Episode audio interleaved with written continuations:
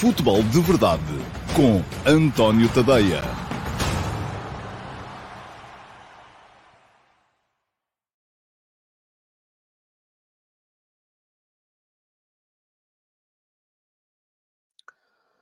Olá pessoal, muito bom dia a todos e sejam muito bem-vindos à edição número 724 do Futebol de Verdade. Hoje é sexta-feira 13. Portanto, é dia em que, uh, diz a tradição e diz a superstição, pode haver um, uma emissão um bocadinho mais acidentada. Já estamos perdoados uh, para aquilo que vier a acontecer lá mais para a frente do futebol de verdade. Uh, portanto, um, edição 724, sexta-feira, 13 de janeiro de 2023, antecipação da jornada 16 uh, do, uh, da Liga Portuguesa, é o ponto forte, com esse foco naturalmente colocado em cima do Benfica Sporting de domingo às 18 horas. Vai ser Uh, um jogo ainda assim importante, apesar da derrota do Sporting na semana passada no Funchal, no domingo passado no Funchal contra o Marítimo. Uh, seria um jogo com certeza muito mais quente se o Sporting tivesse ganho ao Marítimo na, na Madeira no domingo passado, porque uh, permitiria que os Leões, ganhando, uh, se colocassem a seis pontos do primeiro lugar e com essa particularidade de receberem na segunda volta o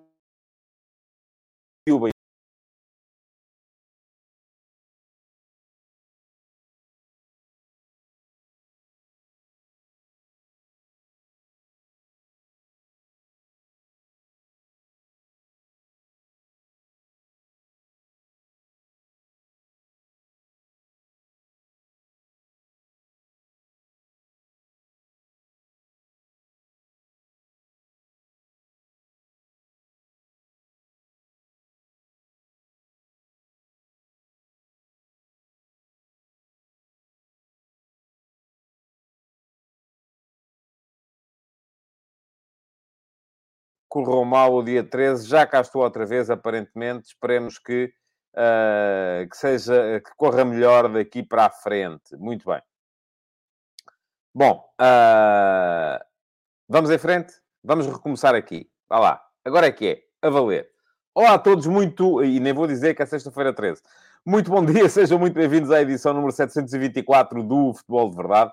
Um, é uma emissão uh, de uh, dia 13 de janeiro de 2022 e vai ser uma emissão naturalmente para uh, fazermos aqui a antecipação da, ou o, prato forte vai ser a antecipação da 16ª jornada da Liga Portuguesa com o foco natural nesse Benfica Sporting de domingo que vem.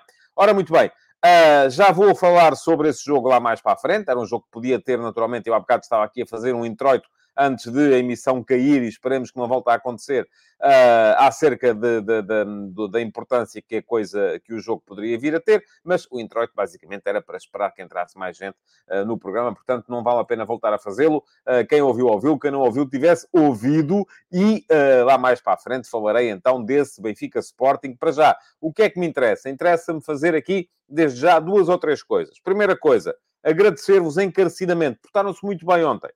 Uh, isto parece mesmo a história do, do professor a falar com os alunos uh, uh, antes de uma, de uma aula, mas eu lamento ter que vir aqui muitas vezes até quase mendigar likes, mendigar comentários na emissão gravada, mas aquilo que tenho para vos dizer é que a emissão de ontem, e o programa não correu bem, eu acho que o programa não foi bom, fazendo introspeção e olhando um bocadinho para trás, acho que o programa de ontem, enfim, foi de facto um bocado caótico demais para o meu, para o meu gosto, mas, uh, apesar disso, ontem o número de likes duplicou em relação àquilo que é habitual e o número de comentários na emissão gravada também duplicou em relação àquilo que é habitual. Notei o esforço da vossa parte para irem lá colocar comentários na, na emissão gravada do Futebol de Verdade, perguntas candidatas a pergunta na MUS. Havia hoje três ou quatro perguntas muito boas e é uma pena de facto ir responder só a uma, mas se eu depois de repente começo a instituir aqui a, a, ideia de responder a mais do que uma pergunta na MUS e depois de repente acontece outra vez um daqueles dias em que não há nada,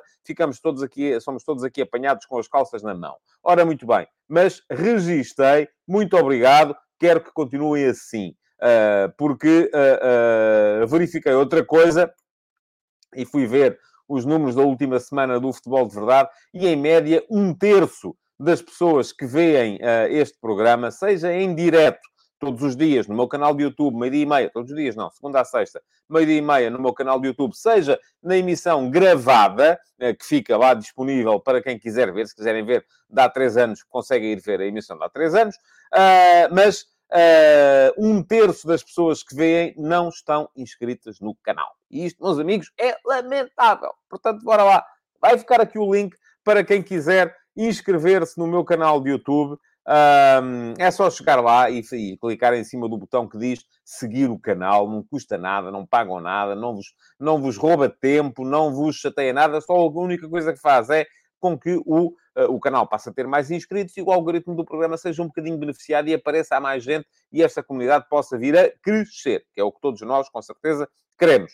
Ora, muito bem, Uh, já que lá vão inscrever-se no canal, uh, façam-me o favor também de clicar em cima do sino para ativarem as notificações e para depois uh, poderem ser avisados sempre que eu entro em direto. Um dia estão um bocadinho mais distraídos, não estão a contar, o futebol de verdade está a começar e recebem a notificação para poderem assistir em direto ao futebol de verdade. Muito bem.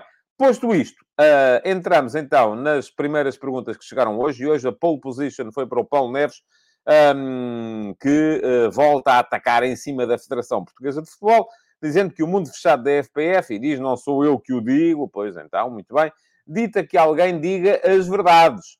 O que pensa sobre as declarações do Mourinho? E onde para Fernando Gomes? Já o ouvimos falar sobre estes processos? Aguardamos. E vamos continuar a aguardar, porque não vai acontecer, Paulo. Uh, vamos lá ver. A FPF é uma instituição de utilidade pública, sim. Isso não, não quer dizer que, e usando aqui a expressão uh, tão grata aos saudosos do, do, do, do, PCP, do Álvaro Cunhal, tenha que ser uma federação com paredes de vidro. Uh, não há nada nos estatutos de utilidade pública que nos digam que a FPF tem que ser gerida à mostra de toda a gente. Temos que estar constantemente a saber com quem é que eles falam, o que é que eles fazem, a quem é que oferecem contratos, quem é que sondam. Portanto, nada disso é obrigatório a gestão que está a ser feita por parte do presidente atual, Fernando Gomes, passa por, ah, de facto, aparecer pouco. Ah, e eu vou-vos dizer aqui, abrindo aqui um parênteses, já entrevistei Fernando Gomes uma vez, e já lá vão quase 10 anos. Eu era, na altura, diretor adjunto do Jornal Record. Uh, e achei que ele não tinha coisas muito entusiasmantes para, para, para dizer. Portanto, não sou nada adepto daqueles presidentes que passam a vida a dar entrevistas. Acho que uma entrevista por ano chega perfeitamente, mas, além do mais, parece-me que Fernando Gomes não gosta de falar eh, publicamente sobre esses processos, como lhe chamam ao Paulo Neves. Está no seu direito e eu não tenho nada contra. Agora, o que é que pensa sobre as declarações? E dita que, que o mundo fechado dita que alguém diga as verdades. Eu, por acaso, tinha uh, planeado, e vou já fazer aqui uma cruz à frente desse tema, uh, falar desta questão Mourinho nos ataques rápidos. Mas falo já, uma vez que o Paulo faz a sugestão e uh, uh, deixa aqui esta, esta mudança, como se diz na gíria, lançou-me o réptil. E pronto, eu apanho o réptil e, e, e falo sobre o tema. Uh, acho que o José Mourinho não esteve bem. Acho que o Fernando Gomes não esteve bem.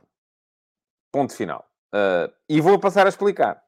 O, o, Fernando Gomes, quando avança para a conversa com alguém uh, e e quando não esteve bem, não é tanto por ter feito um convite, ou, ou aparentemente não é um convite, foi uma sondagem, ao, ao, ao José Mourinho, porque também seria a minha, a minha primeira escolha. Uh, mas não pode dizer mais a mais ao José Mourinho, que se sabe, toda a gente sabe que é uma espécie de uma luz gun, que ele uh, uh, não, não, quando é para, para, para, seguir em frente, segue em frente e, e não trava, em função de coisa nenhuma, não lhe pode dizer aquilo que aparentemente terá dito, que é você não é a minha primeira escolha, é a minha única escolha. Porquê? Porque corre o risco de ver acontecer aquilo que aconteceu agora. Que é o José Mourinho vir dizer, revelar os pormenores dessa conversa e quem é que sai fragilizado do meio disto tudo? Pois é, é o senhor Roberto Martínez. Que, a partir de agora, se já havia gente que suspeitava uh, que uh, ele tinha sido uma segunda escolha, a partir de agora há gente que tem a convicção plena de que ele foi, de facto, uma segunda escolha. E isto vem fragilizá-lo face, ao, face aos adeptos, logo à partida. Face àqueles que são os aqueles que têm que aprovar ou reprovar o trabalho dele em termos de percepção pública. Também faço aos jogadores que uh, ficam a saber que, é pá, pronto, estás para aí a falar e tal, mas só cá estás porque o outro não quis, porque senão não estarias. Portanto, uh, parece-me que arriscou demasiado. Eu sei que é uma frase que às vezes até se diz da boca para fora. para convencer alguém que queremos convencer. Mas se se tratou apenas de uma sondagem, e mais a mais, uma sondagem com elevadíssimos riscos de não vir a ser correspondida, como quase todos nós sabíamos que podia acontecer, porque havia essa questão de Mourinho ter contrato com a Roma, uh, eu acho que tinha que arriscar um bocadinho menos. Agora, também me parece que o José Mourinho não esteve bem. O José Mourinho não tinha necessidade nenhuma de vir contar isto. Sendo verdade... E, eu, e atenção, eu não estou aqui a dizer que é mentira, porque eu acho que o Mourinho não ia dizer uma coisa destas se isto fosse mentira. Se não tivesse, de facto, acontecido. Uh, portanto, mas temos que separar aqui duas coisas. Uma é, é verdade ou é mentira? Eu acredito que seja verdade. A outra é, tinha que ser dito? Eu acho que não. Muito francamente, acho que não. Até porquê? Porque não me parece que o próprio José Mourinho ganhe alguma coisa de especial com isto. Acho que ele vir dizer que o Fernando Gomes lhe disse que ele não era a primeira escolha, era a única escolha, não o faz ganhar. Ele não está no mercado. Ele está na Roma e aparentemente gosta de estar. Quer continuar a estar. Ele já esteve lá em cima. Já treinou o Chelsea. Já treinou o Real Madrid. Já treinou o Manchester United. Já treinou o Tottenham. Está agora numa equipa... Enfim, isto, além de ter treinado o Porto, pronto, e o Nuno Leiria, o Benfica, uh, tudo bem. Mas estou a falar de clubes das Big Five. Uh, uh, que estão que, aparentemente a lutar por títulos. Agora está numa Roma que não luta por títulos. Quererá ele voltar lá acima? Precisava disto para isso? Eu acho que não. E, portanto, acho que ele também, de facto, aqui deixou uh, que, o seu, uh, que o seu ego acabasse por se impor uh, e falar mais alto. E também não tinha necessidade nenhuma disto. Porquê? Porque está, à partida, a prejudicar o trabalho de um colega de profissão que vai entrar para uma seleção que até é a seleção do país dele. Portanto, acho que aqui ninguém esteve, de facto, bem. Agora, outra coisa é eu achar que, de repente, o Fernando Gomes tem que vir falar sobre o tema. Não tem nada, homem. Não tem nada. Mas tem que vir falar porquê? Tem que vir dizer o quê? Sim, eu disse isso ao José Mourinho, mas era só para ver se o convencia. Porque, na verdade, não sei o quê. Não, para quê? Ganha o quê com isso também? Deixa o Paulo mais descansado? Eu, eu gostava, de facto, que a Federação já tivesse falado sobre este imbróglio uh, que foi a, a, questão do contrato do, do, Fernando Santos. Isso aí sim. Gostava de ter visto o Presidente da Federação a falar sobre o tema. Agora, uh, sobre esta questão, oh, amigos, a sério, é chover no molhado, uh, não vale a pena, está arrumado, está tratado, ficámos a saber o que é que se eh, as verdades, conforme diz o Paulo Neves, mas pronto, é isto que temos para, para, para saber e é isto que temos para dizer. Deixem-me só ver, uma vez que este era um dos temas de, uh, de do dia, Uh, o Miguel Silva diz aqui: quem garante que Mourinho sabe que foi a única escolha? Teve acesso ao telemóvel do Fernando Gomes? Não, Miguel, o Mourinho não sabe. O Mourinho diz que o Fernando Gomes lhe disse. É só isso. Agora, pode ser verdade, pode ser mentira. Uh, uh, isto aqui, meus amigos, é, é, é, eu acho é que se fosse. Se, se, o, não, não tenho grandes dúvidas que Fernando Gomes terá dito. Agora, se o Fernando Gomes disse isto a 25 tipos diferentes, é pá, não sei. De facto, não sei. Diz o Jorge Fernandes, a vida está cheia de segundas escolhas. Qual é o problema? Toda a gente sabe que o Mourinho era a primeira escolha. Se o novo selecionador ganhar, esquece disso tudo. Também é um bocado verdade. Uh, e o Ruben Lima diz, mas mais curioso, o que acha de Martínez ter ido para a Arábia falar com o Ronaldo? Acho muito bem. Uh, a única coisa que acho mal aí, no meio disso tudo, é não ter havido, uh, se calhar, uma comunicação disso. Isso não ter sido. Qual é o problema? Agora pergunto-lhe assim a Ruben e responda-me, por favor. Qual é o problema do Martínez ter ido à Arábia falar com o Ronaldo? O Ronaldo não é o capitão da seleção nacional? Então o selecionador entra e não pode falar com o capitão? Qual é o problema? Foi falar com o Ronaldo, como há de falar com muitos outros, e começou pelo capitão, e acho muito bem que tenha começado, não é? Diz o João Silva que o Mourinho gosta sempre de ficar por cima em tudo. Uh, e o Paulo Ferraz diz, até hoje, ainda não sei os critérios para a escolha do selecionador. Paulo, os critérios são, há um tipo que é o presidente, diz assim, quero este, e vai perguntar, o senhor quer vir? Quer, então venha. Não quer, ok. Então a seguir quero este. Pronto, os critérios são, é uma escolha. Qual foi o seu critério, Paulo? Diga-me lá, uh, quando vai às compras, para comprar uh, uh, um tipo de carne e não comprar outro para comprar um peixe e não comprar outro. Isso tem que estar publicitado, tem que estar afixado à porta de sua casa? Não tem, não é? Portanto, não há aqui um critério objetivo. Diz o Artur Gomes, o Fernando Santos, mesmo depois do Mundial, pareceu-me que continuava a acolher simpatia da Federação e no segundo a seguir é despedido. Uh, e o Josias Marvin Cardoso diz que Mourinho está ultrapassado, também não acho nada isso, embora continue a ter alguns problemas, e este é um deles, conforme já disse aqui o João Silva, gosta sempre de ficar por cima. O Emanuel Dantas acrescenta que Fernando Gomes assumiu, ao pergunta se Fernando Gomes assumiu as suas responsabilidades pela má campanha no Qatar, mas quais foram as responsabilidades do Fernando Gomes pela má campanha no Qatar, Emanuel? Diga-me lá, explique-me lá. Falhou golos? uh, baldou-se aos treinos, uh, escolheu mal os jogadores, uh, fez mal os 11, definiu mal a estratégia. eu, essas coisas, muito francamente, acho que isto é uma coisa muito portuguesa. E não é só na Federação, é nos clubes também. Os presidentes é que são... E, passamos a vida a ver isto. Não tanto no Porto, porque o presidente é eterno e já lá está antes de muitos de vocês terem nascido e há de continuar enquanto tiver saúde para isso. Perdão. Mas no Benfica e no Sporting passamos a vida a ver isto. Perdão. A equipa ganha. O presidente é o maior. A equipa perde. É o Varandas Alto, é o Rui Costa, é um, é um, é um, é um Vieira de segunda escolha. A equipa volta a ganhar, o presidente volta a ser o maior. O presidente não marca golos, pá. A sério. Não, não, não vamos por aí. Uh, mas pronto, vamos, vamos lá voltar ainda ao início, antes de chegarmos à pergunta na MUS, uh, porque quero ainda olhar aqui para mais uh, uns comentários. O Álvaro Rocha veio cá dizer: não sou de ir ao estádio muitas vezes, mas tentei ir novamente com o meu filho. O Álvaro vive em Setúbal e, portanto, terá ido ontem ver o Vitória Casa Pia. Aliás, ainda ontem eu lhe disse aqui, Álvaro, que o Vitória não ia ganhar a Taça de Portugal e acabei por ter razão. Mas também não era muito difícil ter razão nisso. Uh, mas diz o Álvaro, tentei ir novamente com o meu filho às 20 horas, com muito frio, uh, e, atenção, e o Álvaro vive em Setúbal, portanto, se vivesse no Minho ou em trás dos montes, se calhar o frio ainda era maior. Um, com ele já com sono, porque se levanta cedo, às 6 da manhã, e com pessoas mal criadas, que a qualquer lance insultaram jogadores e árbitros. Deixou mesmo de ser para famílias este desporto? Ó oh, Álvaro, eu. Um, Deixe-me lá dizer-lhe aqui uma coisa. Eu não sei, tenho ideia de ter visto uma foto do seu, do seu filho uh, no, uh, não sei se é no perfil, é no perfil de uma rede social qualquer, uma foto, creio que a foto que o Álvaro lá tem é do seu filho, portanto, creio que o, o miúdo terá uh, 9, 10 anos, não é? À volta disso. Se calhar ainda é um bocadinho cedo, e ele até, creio que joga futebol, pelas conversas que fomos mantendo no, no, no Discord, joga nas camadas jovens do Vitória. Creio eu. Se estiver enganado, o Álvaro, por favor, diga-me aqui que estou, que estou enganado, porque também não me interessa estar aqui a lançar falsos testemunhos. mas, agora, a questão aqui é... E os tempos são diferentes. Temos que, temos que ter isto em conta. Os tempos são muito diferentes do, do tempo em que eu tinha 9, 10 anos. Eu comecei ao futebol com, com, com o meu pai, com regularidade, aos 12, para aí, não, não tinha as 500 mil solicitações que os miúdos de 12 anos têm hoje. Uh, e, portanto, para mim, ir ao futebol era uma festa. Eu não me levantava às 6 da manhã, porque vivia numa vila razoavelmente pequena, que é Cruz, não precisava me levantar às 6 da manhã, tinha escola às 8 e meia, portanto, aquilo, bem vistas as coisas, levantava-me às 7 e meia e, já era, e, e, para me tirarem da cama já devia ser um problema. Uh, mas, de qualquer maneira, uh, também não estava à distância do estádio a que o Álvaro está, com certeza. Para, ir, para vir ver um jogo a Lisboa, uh, os, os, jogos eram às nove, nove e meia, e acabavam às onze e meia, e eu muitas vezes deitava-me à uma, duas da manhã, mas nunca tinha sono.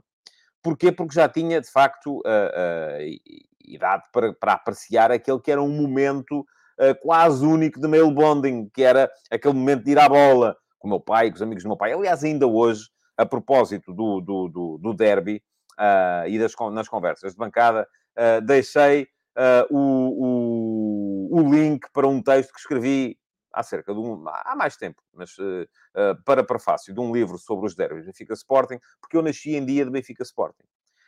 e escrevi um texto sobre os meus derbys. Fica aqui o link para quem quiser ir lá ver, poder, porque eu conto, é um relato muito na primeira pessoa, uh, de, dos meus, da história dos meus derbys, dos meus Benficas Sportings, dos meus Sportings Benficas, um, como é que eu os fui vendo, como é que eu os fui acompanhando. Mas uh, aquilo para mim era e, e, vinha muitas vezes, o grupo que vinha de Coruche vinha muitas vezes com adeptos do Sporting, adeptos do Benfica, enfim, era tudo uma festa. E de facto, agora, há coisas que já existiam. O que é que já existia? Má criação nos estádios, sim, sempre houve, não é de agora. Não é de agora, de todo, não é de agora. Uh, podemos dizer que hoje em dia há mais risco. Uh, uh, é possível que sim.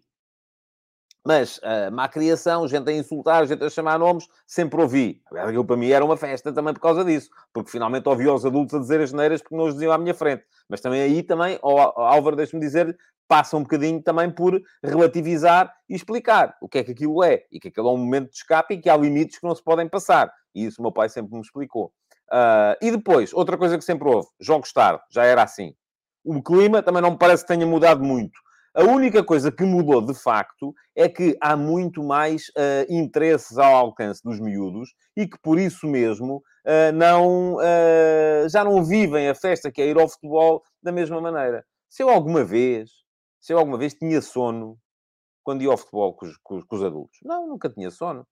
o Álvaro Rocha diz que sim, que foi no Discord uh, e que o, pronto, o, o, o, filhote tem 7 anos, 7 anos de facto se calhar é um bocadinho cedo, e aí eu, eu, com essa idade ainda não ia para o futebol com o meu pai, uh, porque aí muito provavelmente teria sono, sim, uh, é provável que isso acontecesse, e ainda não tinha o gosto pelo futebol que depois vinha desenvolver. Mas eu acho que é dar tempo ao tempo. Não vou com isto dizer que o futebol está ótimo, não está. Não está ótimo. agora, a questão é, também não podemos diabolizar tudo aquilo que acontece no futebol neste momento. Diz aqui o Paulo Ferraz, que era o futebol onde todas as terrinhas tinham um clube de futebol e a ida ao futebol ao domingo era uma naturalidade. Já era, e tenho muitas saudades desse tempo. É verdade, tantas tardes de domingo que eu passei no campo da Horta da Nora a ver jogar o Cruxense. Não era neste estádio atual, que tem o nome do meu amigo José Peseiro, era no campo da Horta da Nora a ver jogar o Cruxense, muitas vezes no Distrital de Santarém. Uh, mas uh, uh, mas é, é, é, é, um bocado isso. Diz aqui o Ruben Lima, ontem estava a ver um programa desportivo e ia-me responder não sozinho. Os gajos à força querem fazer do Gonçalo Ramos um grande ponto. Enfim, isto já não é assunto para hoje, Ruben, desculpe lá. Estava a ver um programa desportivo, vá-se queixar ao programa desportivo uh, que estava a ver. Não, não, não, não vamos gastar tempo com isso aqui. Diz o Manuel Salvador que as pessoas não vão ao futebol porque não gostam de futebol, só gostam dos clubes. E o Paulo Neves, quem não chamou nomes aos árbitros, atira a primeira pedra, não tenho aqui nenhuma, senão atirava-lhe já. Nunca me lembro de ter chamado nomes aos árbitros. O máximo que fiz, e foi no jogo, não foi no jogo de futebol, foi no jogo de rugby do meu filho, e já contei isso nas conversas de bancada aqui há uns dias, eh, foi no final de um jogo em que os miúdos foram eliminados, por causa de uma decisão errada de, de, de arbitragem, ter-me dirigido ao, uh, ao uh, organizador do torneio, uh, que era o Qualifying para o Rugby Youth Festival, e ter-lhe repetido duas vezes, isto é patético. Ainda hoje sou gozado pelos meus amigos por causa disso. Patético. E separei assim muito bem as sílabas. Foi. Uh, uh, e pedi desculpa no dia seguinte. Encontrei-o por acaso noutro jogo e fui pedir desculpa ao senhor, porque aquele, naqueles momentos, de facto, a gente perde um bocadinho as estribeiras. Mas uh, no futebol nunca, nunca me aconteceu. bom, e diz o Josias Martins Cardoso que a filha de 4 anos está sempre a pedir-lhe para ir ver o Benfica ao estádio. Faça o seguinte, Josias, vá ver um jogo à tarde. Uh, porque uh, acho que é o que faz mais, mais sentido. Uh, Francisco Sobral, não achas que um dos problemas da falta de gente no estádio se prende com a falta de mentalidade em Portugal? Falta ser e apoiar o Clube da Terra, como vemos noutros países. Somos um caso quase único na Europa. Acho que sim, acho que isso é um problema, mas não é um problema que se resolva assim de um dia para o outro, com certeza. Creio que não, é, não é forma de de. Diz o João Costa que eu era um miúdo bem comportado e beto e o Alcides uh, que achou graça à história. Aqui com o patético, é isso. É, ainda hoje, uh, às vezes nos jogos dos miúdos, eu uh, chego, chego lá e os meus amigos que querem meter-se comigo já sabem o que é que têm para dizer. É patético. Bom, Uh, o Ruben Lima diz que o Dias Ferreira ainda agora chamou gatonagem e não devia ter chamado, é? Acho que é uma coisa é acharmos todos, e achamos, que, que foi cometido um erro grave na arbitragem do Marítimo Sporting, outra coisa é de repente começarmos a chamar ladroagem e gatonagem, isto para aqui e para lá. Acho que as pessoas têm que ter um bocadinho uh, mais, uh, mais, mais calma com, com, quando movem esse tipo de processo de intenções. E, uh, por fim, o Mário Vidal diz aqui que os canais portugueses também não ajudam com os programas que incentivam a polémica. É verdade, sim, senhores. Pronto. O Rafael Mota queria saber o que é que eu tenho a dizer do caso Dias Ferreira e sobre o que disse uh, o Eduardo Gomes. Acho que o Eduardo Gomes tem razão. Pronto, é aquilo que tenho para lhe dizer. Acho que pessoas que têm... Uh, pessoas, que não, pessoas como nós, que não têm a responsabilidade, devem ter cuidado. Pessoas que têm responsabilidades, como tem o Dr. Dias Ferreira, que eu muito prezo, porque conheço há 30 anos, uh, têm que ter ainda mais cuidado. É isso que eu tenho para dizer sobre o tema. E o Rafael Calçada diz: experimentem apitar um jogo e depois vejam se é fácil. Não, não deve ser. Com certeza que não deve ser. Vamos lá. Vamos seguir em frente. Uh, vamos entrar aqui rapidamente e tenho que tirar aqui este comentário. Uh, vamos entrar aqui muito rapidamente nos ataques rápidos. Antes, porém, quero colocar a passar aqui em rodapé o uh, endereço do meu Substack. É tadeia.substack.com. Está a passar aqui em baixo e vai ficar aqui um link aqui em cima uh, para quem quiser ir lá checar o que é que lá se passa, e são textos diários, uh, ir perceber uh, aquilo que vai sendo a minha produção de texto, porque eu, basicamente, o meu trabalho é esse. Não é ser comentador de televisão, nem é ser streamer, nem criador de conteúdos digitais. Aquilo que eu faço, eu sou jornalista e vou escrevendo. Uh, portanto, quase todos os dias, ou todos os dias mesmo, há textos. Uh, podem subscrever para garantir que recebem as atualizações no vosso e-mail. Uh, há subscrições gratuitas. Uh, e uh, essas, naturalmente, não pagam nada, também não têm acesso a tudo e não têm, nomeadamente, acesso nem a todos os textos, nem ao meu canal de Telegram, onde eu leio os textos para quem não tem tempo de os ler, nem ao meu servidor de Discord, onde vamos trocando ideias uns com os outros sobre futebol e o que me permite, por exemplo, saber que o filho do Álvaro Rocha joga futebol no Vitória de Setúbal, porque o Álvaro está lá, no servidor de Discord, nem uh, às edições do Futebol de Verdade uh, VIP. Uh, mas, pronto, enfim, uh, cada um sabe de si e quem achar que não pode investir os 5 euros por mês que vos custa a subscrição premium, pode perfeitamente ficar-se pela subscrição gratuita uh, e ler só os textos que estão nessa subscrição gratuita. Muito bem. Já ficou o link lá atrás? Já sim, senhores. Uh, Rafael Mota, não vá por aí. Uh, não, nem vou ler o seu comentário porque não teve, não tem nada a ver. Não foi, uh, não, não, não, não, não tem mesmo nada a ver uma, uma coisa com a outra.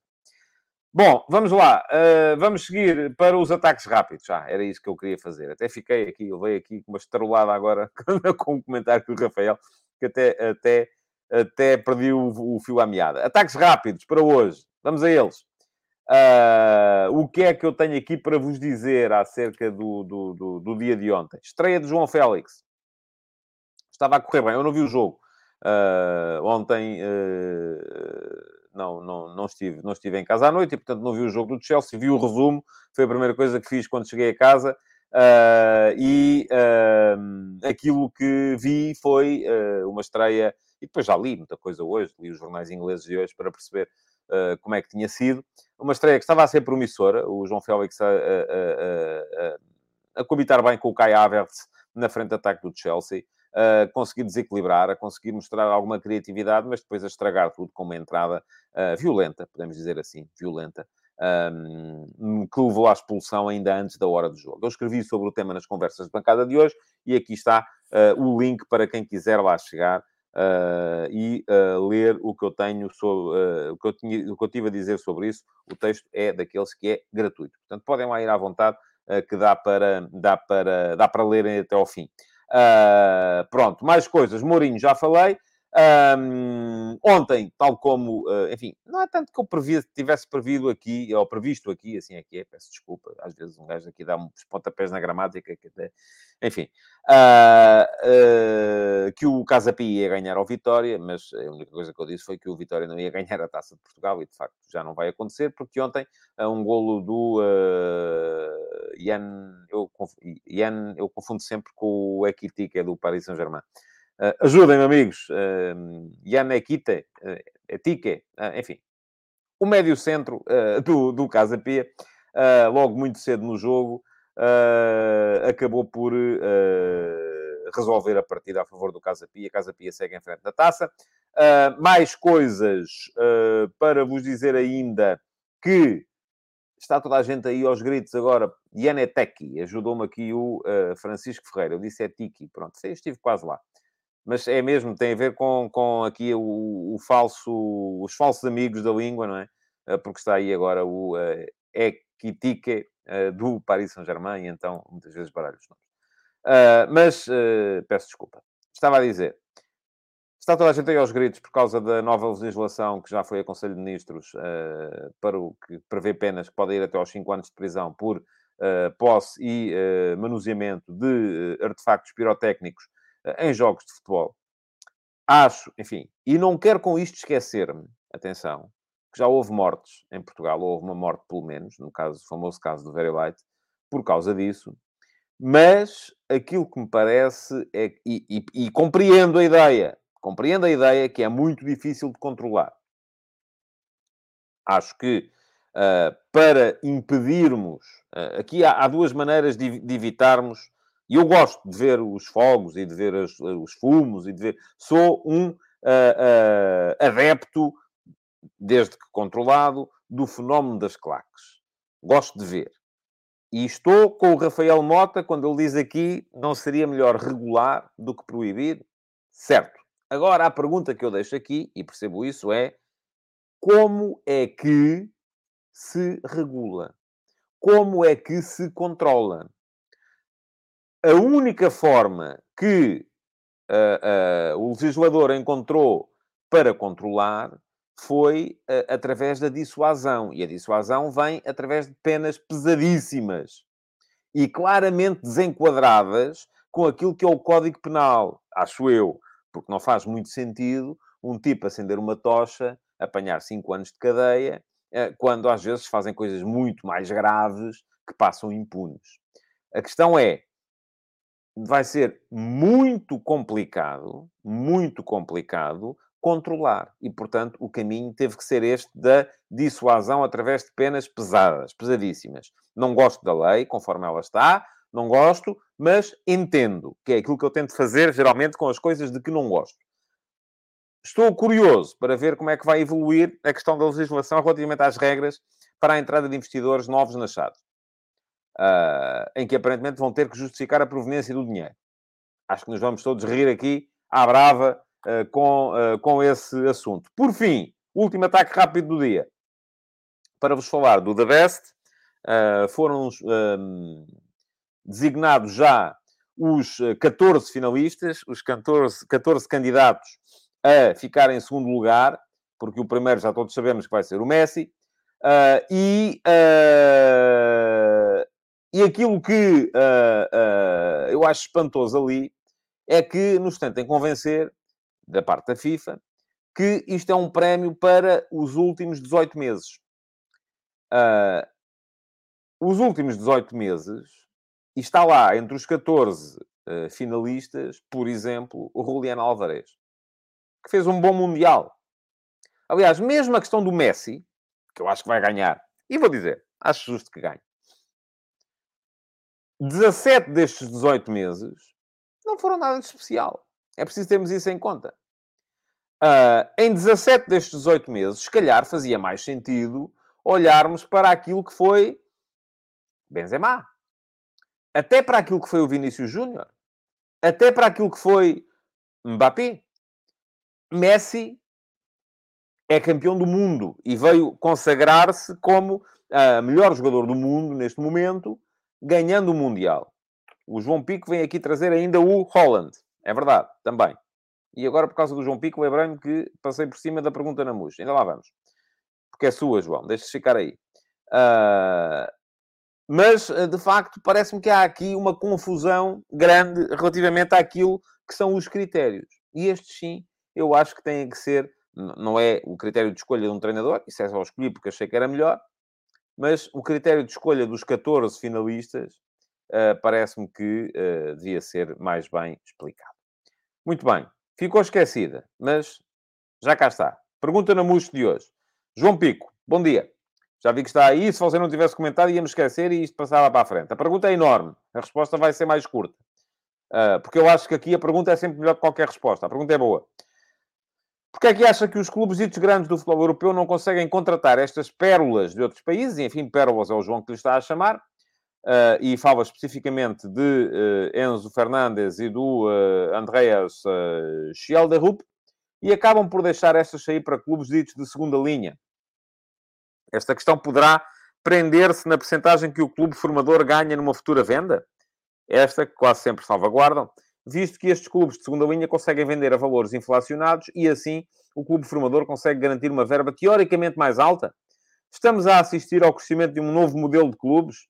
Gosto de lhes chamar os Robin Hoods do futebol. Ou acha que tem mais condicionantes? Excelente pergunta, João. Acho que tem mais condicionantes, mas acho que é, uh, de facto, acertou na MUS, na, na, na, forma. Há mais condicionantes, como é evidente. Uh, mas uh, eu gosto quando as perguntas me deixam a pensar. E a sua deixou-me a pensar. Porquê? Porque me parece que é um bocado isso, sim.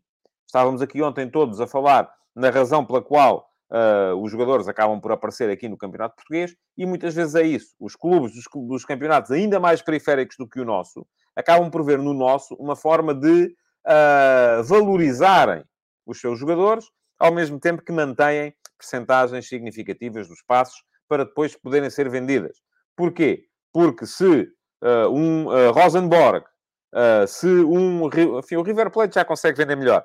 Mas se um Rosenborg, se um Nordjylland quiserem vender jogadores para a Premier League, não vendem ao valor a que eles no futuro poderão vir a ser vendidos por parte dos clubes de um campeonato português.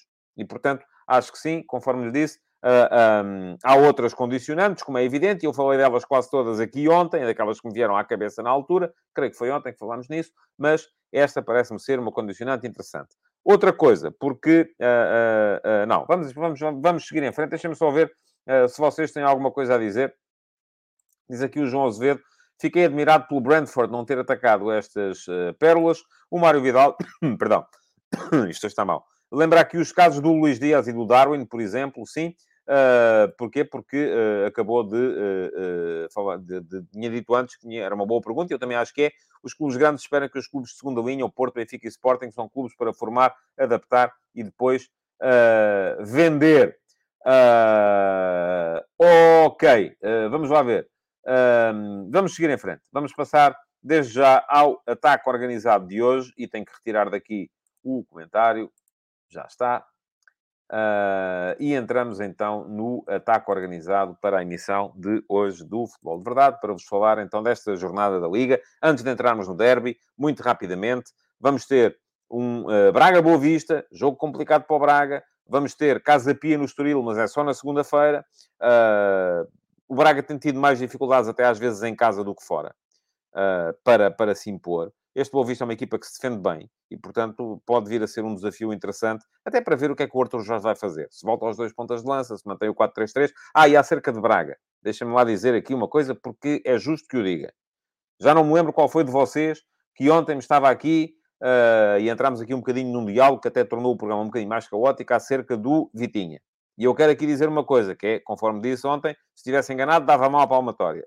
Cá está ela está à minha mão para dar a palmatória. Estava enganado. De facto, deixei-me influenciar por aquilo que foram os últimos três meses, e nos últimos três meses, de facto, o Vitinha uh, jogou pouco, mas até aí ele tinha sido quase sempre a, a primeira escolha na equipa do Sporting Clube Braga. Eu já tinha deitado isso para trás das costas, porque estava demasiado influenciado pelos últimos uh, três meses de competição do Braga. Mas lá está. Casa Pia no Estoril é só segunda-feira, e atenção, o Casa Pia pode tirar benefícios daquilo que vier a acontecer no derby, porque se o Sporting perde e o Casa Pia ganha, Casa Pia ultrapassa outra vez o Sporting na classificação, e estamos quase a chegar ao final da primeira, da primeira volta, e no domingo, a seguir ao uh, Benfica Sporting, vamos ter um Porto Famalicão. Jogo interessante, porquê? Porque o Famalicão tem encontrado, outra vez, alguma solidez defensiva e capacidade de saída, porque solidez defensiva sempre teve, até no tempo do Rui Pedro Silva, mas voltou a, a, a, a encontrar outra vez uh, a capacidade de saída e de ataque que não, que não estava a ter nessa altura, mas o Porto em casa tem sido muito forte. O Porto, esta época, tem mostrado duas caras, um bocadinho mais complicado jogos fora, teve jogos muito fracos, como foi este agora com o Casa Pia, foi fraco, o jogo em Vila do Conde foi fraco, o, o, o jogo no Estoril foi fraco, uh, mas em casa tem, tem conseguido resolver quase sempre. E reparem os últimos resultados. 4 a 0 ao Oroca, 5 a 1 ao Oroca, 2 a 0 ao Gil Vicente, 4 a 0 ao Vizela. Há aqui um wake-up, um soluço que foi 2 a 2 com o Mafra, mas depois 4 a 0 ao Passos. Portanto, uh, uh, tirando os jogos com o Mafra, Taça da Liga, 2 a 2, com o Benfica, que o Porto perdeu, 1 a 0, com o Bruges, que o Porto perdeu, 4 a 0, o Porto ganhou todos os jogos em casa por mais de um golo. Nunca foi uh, só por um golo, foi sempre por mais de um golo. Muito bem. Seguindo em frente. Derby. Três coisas para discutirmos acerca do derby. Uh, e em relação a isto, uh, o que é que temos aqui a dizer? Diz aqui o Facebook que antes dos jogos contra os grandes, os adversários são sempre bons. Não, os adversários são sempre bons. Geralmente não temos aqui muitas equipas más. Uh, é aquilo que eu acho, pelo menos. Vítor Emanuel Tavares Reis diz que o Sporting está a fazer uma época miserável e que está admirado com a falta de contestação no clube. A administração planeou muito mal a época. É verdade. Planeou mal. sem dúvida nenhuma. O próprio treinador não planeou muito bem, sem dúvida nenhuma. Quando diz que há falta de contestação, não estou de acordo. Uh, tenho lido muita contestação, basta-me abrir o Twitter. Uh, é todos os dias. Portanto, aliás, até era quando a equipa ganhava. Uh, isso não, não acabou de. Não, não acabou com o título e, não, e também não desapareceu agora. ok, muito bem. Diz o Mário Vidal, Casa Pia das poucas equipas portuguesas que jogam em 3, pequenas, que jogam em 3-4-3. E o João Morgado Ferreira estava com certeza a ironizar, dizendo que o Sérgio Conceição só gosta de ganhar por 1 a 0. Muito bem, ok, certo. Vamos, vamos seguir em frente. E o, até porque o, o, o, Luís Mendes está bem disposto hoje e diz aqui três coisas. Significa 3-0 para o Benfica? Não, não faça aqui antecipação de resultados não é, não é de todo o meu, o meu forte. Ah, falar nisso, ainda não estou em falta convosco, porque ainda não, ainda não tratei daquela questão do concurso, mas vamos começar na segunda volta, sem dúvida nenhuma. Três coisas para vos dizer sobre o derby, ou três pontos de, uh, de conversa. Primeiro, o que é que vale este derby para as duas equipas? Uh, vale coisas diferentes. Eu acho que a carga cénica do derby baixou uh, com uh, a derrota do Sporting no Funchal. Para o Sporting podia valer a reentrada na corrida pelo título. Assim é muito mais complicado. Uh, porque o Sporting, tendo perdido no Funchal, mesmo ganhando ao Benfica agora, dificilmente estará em condições de poder entrar na corrida pelo título. de qualquer modo, para o Sporting, há outras coisas em disputa. Em disputa.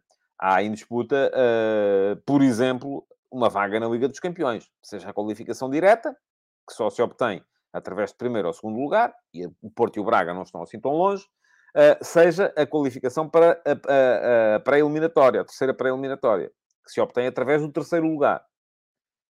Uh, e lá está, Porto e Braga não estão assim tão longe. Mas se o Sporting perder na luz, podem ficar mais longe. E pode complicar as coisas e até pode eventualmente vir a, a complicarem-se muitas coisas uh, depois com, a, com, a, com os jogos que, vamos ter no início da segunda volta, um Sporting Sporting Clube Braga e um Sporting Futebol Clube Porto. Daí que este jogo para o Sporting seja fundamental, mesmo não valendo uh, ou não sendo verdade que entra uh, na, nas contas da luta pelo título, porque acho que para o Sporting já a derrota no Funchal ditou que isso seja impossível.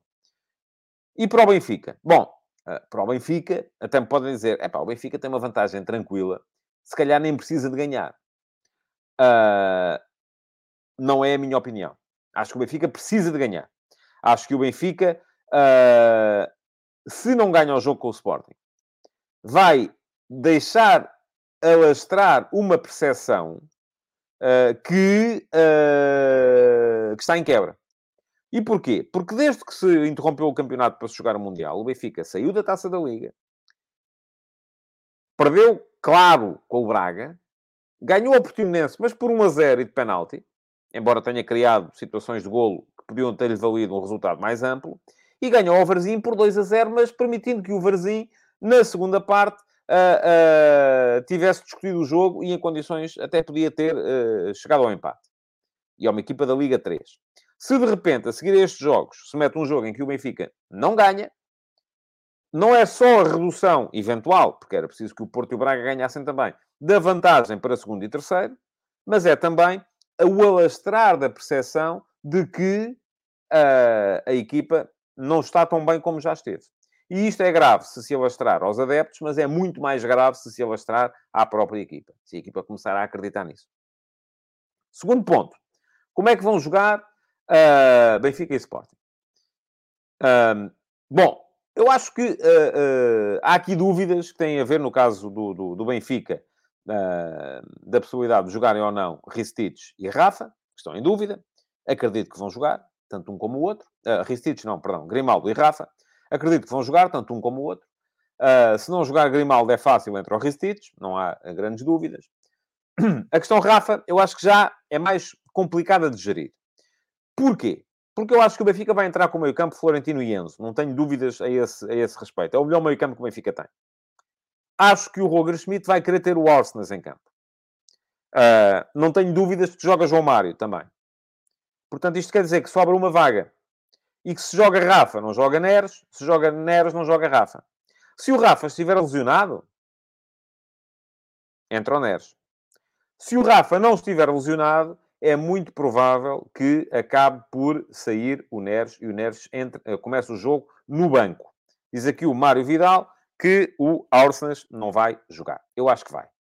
Eu acho que vai, embora perceba a lógica. A lógica é uma lógica de, ok, uh, vamos manifestar aqui de todo a nossa uh, superioridade e vai ser de tal maneira que até este uh, jogador de segunda linha de ataque, que é o mais defensivo de todos, não joga. Metemos a carne toda. Rafa e, e, e Neres e João Mário logo, logo de início. Uh, creio que não, creio que isso não vai acontecer, embora perceba a lógica de pensamento que está por trás desse, desse estou aqui cheio de mijão de nariz, peço desculpa, por trás desse raciocínio. Uh, no lado do Sporting, tudo muito condicionado pela questão Morita. Também creio que o Morita não vai jogar. E há bocado aqui alguém me perguntava se eu achava que o Tano Longo podia entrar. Acho que não. Mas, lá está, não vi os treinos do jogador. O jogador ainda não jogou, uh, não vi os treinos, não, não, não sei, não sei em condições é que ele está, não sei o que é que ele pode aportar. Deixa-me só dizer aqui, o Paulo Cardoso diz que eu já apareço o Andrade, não sei quem é o Andrade, uh, o Benfica, se não ganhar, despede o treinador, está em crise de resultados. Mas uh, eu disse isso, Paulo, desculpe lá. Disse quando? Falei em crise? Não falei, pois não? Ainda bem. acho que o Morita não vai jogar. Acho que isso vai naturalmente levar a que Pedro Gonçalves apareça na zona do meio campo, o que para o Sporting é pior. Uh, lá está. Também percebo a lógica de pensamento. Bah, estamos tão convictos da nossa superioridade que até vamos com o Pedro Gonçalves a fazer meio campo. Mas pode ser muito complicado para o Sporting entrar com esse meio campo. Gosto mais de ver o Pedro Gonçalves a jogar na frente. Acho que o Sporting ganharia com a presença de Pedro Gonçalves na frente. Acho que o Sporting ganharia, embora tema que nesse caso pudesse ser o Edwards a sair e mantendo-se o, o, o, Trincão. Uh, mas creio que isso não vai acontecer. Acredito num Sporting com o meio campo formado por Ugarte e Pedro Gonçalves, com Edwards, Paulinho e Trincão na frente. É nisso que eu acredito. Vamos ver uh, se, uh, se vai acontecer isso ou não. Por fim, terceiro ponto, antes de acabarmos, uh, tem a ver com estratégia. Como é que as equipas vão abordar o jogo? Bom, em termos táticos, acho que não há dúvidas. O Benfica a jogar no seu misto 4-4-2, 4-2-3-1, uh, com aqueles três atacantes muito interiores nas costas do ponta de lança, com os laterais muito projetados, com os dois médios a fazerem saída de bola juntamente com os dois centrais. Uh, do outro lado, um Sporting em 3-4-3, com os dois laterais a projetarem-se também. para darem largura à equipa, os três avançados, os, os, todos muito por dentro, e um meio-campo que vai procurar muito uh, surgir nas costas dos dois médios do Benfica para poder criar ali problemas à organização defensiva dos encarnados. Agora, aquilo que para mim é mais importante, onde é que o jogo se vai decidir? Eu acho, se bem se lembram, o Benfica Sporting da época passada decidiu-se pela forma fantástica com que o Sporting foi capaz de contrariar a pressão, até muito de raiz individual, do Benfica à saída de bola a bola geralmente saía, passava aquela primeira linha de pressão e a partir daí uh, o meio campo do Sporting pareciam flechas uh, a explorar o espaço, entretanto deixado vago, porque o Benfica defendia muito à frente. O Benfica continua a defender muito à frente. Mas, duas coisas. Primeira, defende melhor. Mais organizado. Segunda coisa, o Sporting não tem a mesma capacidade uh, de uh, poder uh, queimar linhas, sobretudo em posse, depois de passar a primeira zona de pressão. Consegue fazê-lo pelo corredor direito, com o porro, conseguirá eventualmente fazê-lo através do Mateus Reis, se ele entrar, poderia fazê-lo pelo Santos Justo se ele jogasse, e essa é das minhas dúvidas, não sei se vai estar em condições de jogar finalmente ou não, mas fica difícil de conseguir esse tipo de envolvimento. Até porque o Sporting deste ano é uma equipa muito diferente da do ano passado. A do ano passado era uma equipa mais apostada na rapidez de transição e na capacidade de exploração do espaço vazio. A deste ano tentou, e até agora está a fracassar, ser uma equipa mais em ataque organizado, mais posse, mais ataque posicional e não está a ser capaz de meter nos jogos a intensidade que tinha. Em contrapartida, o Benfica eh, evoluiu no sentido inverso. Está a ser uma equipa com mais ataque ao espaço, mais, mais verticalidade e mais capacidade para explorar precisamente o, o, esse espaço vazio. Portanto, vai ser com certeza um bom jogo. Estou confiante nisso.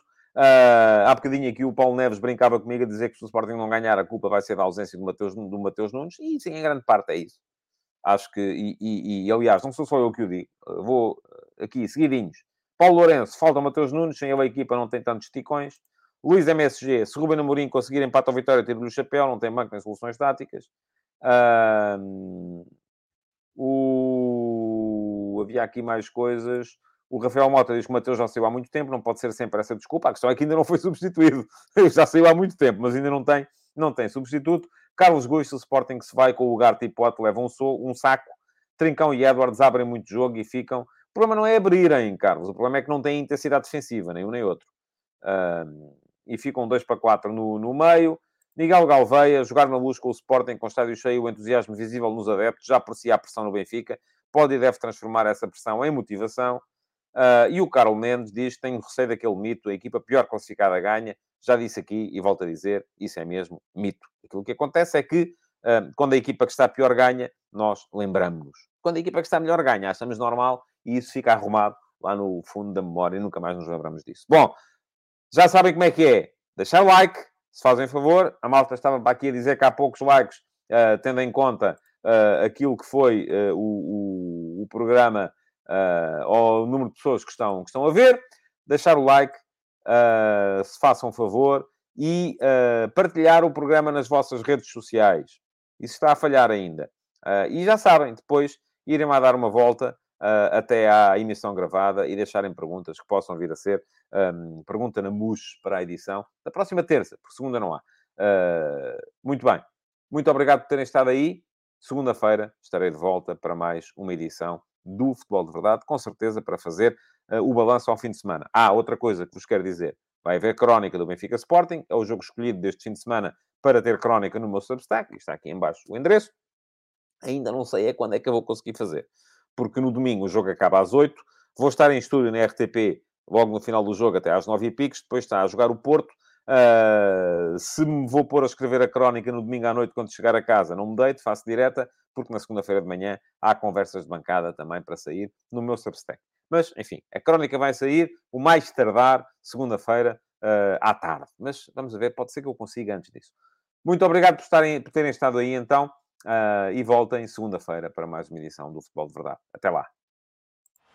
Futebol de Verdade, em direto de segunda a sexta-feira, às 12h30